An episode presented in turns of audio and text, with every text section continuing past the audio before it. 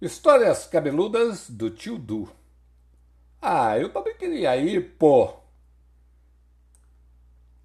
Estávamos na praia do Lázaro, em Ubatuba, e para quem conhece essa praia, sabe que é uma das praias de surfistas e uma das mais perigosas, pois ela tem uma rampa descendente e de repente não dá pé. Quando você menos espera, pss, acabou o pé. A onda já está subindo um metro da tua cabeça.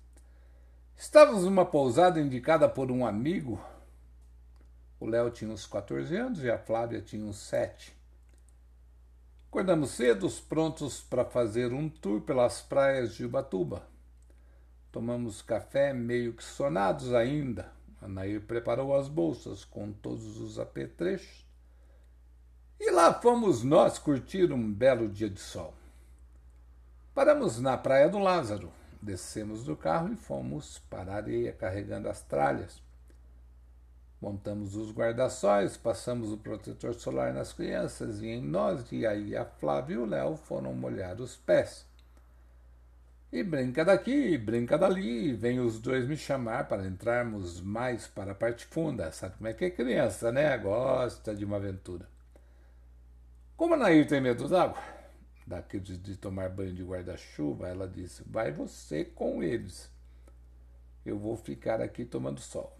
Peguei na mão da Flávia e começamos a entrar e fomos brincando até que não dava mais pé para ela.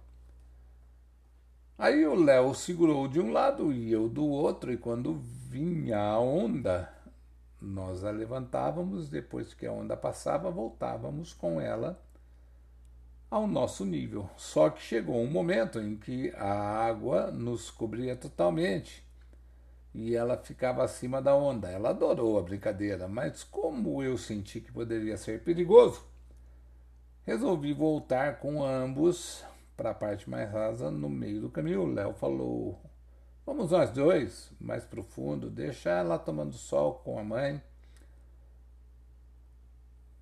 Quando deu pé, eu falei para Flávia: vai lá com a mamãe, vai. Que eu e o Léo vamos nadar mais lá no fundo.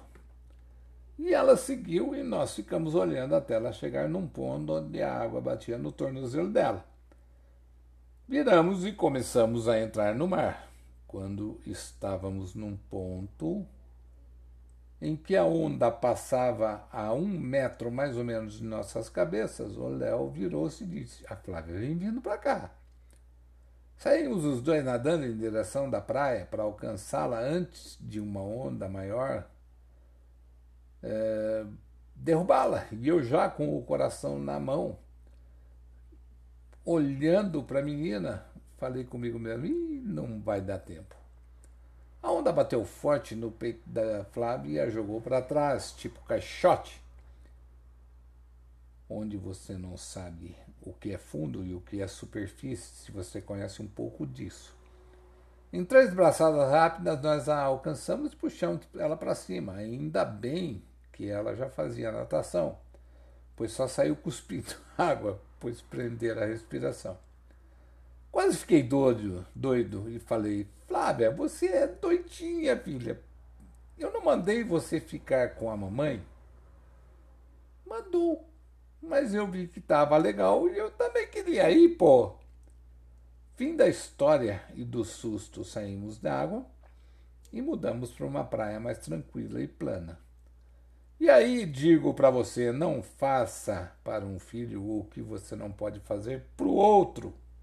Isso normalmente não dá certo e os riscos são grandes.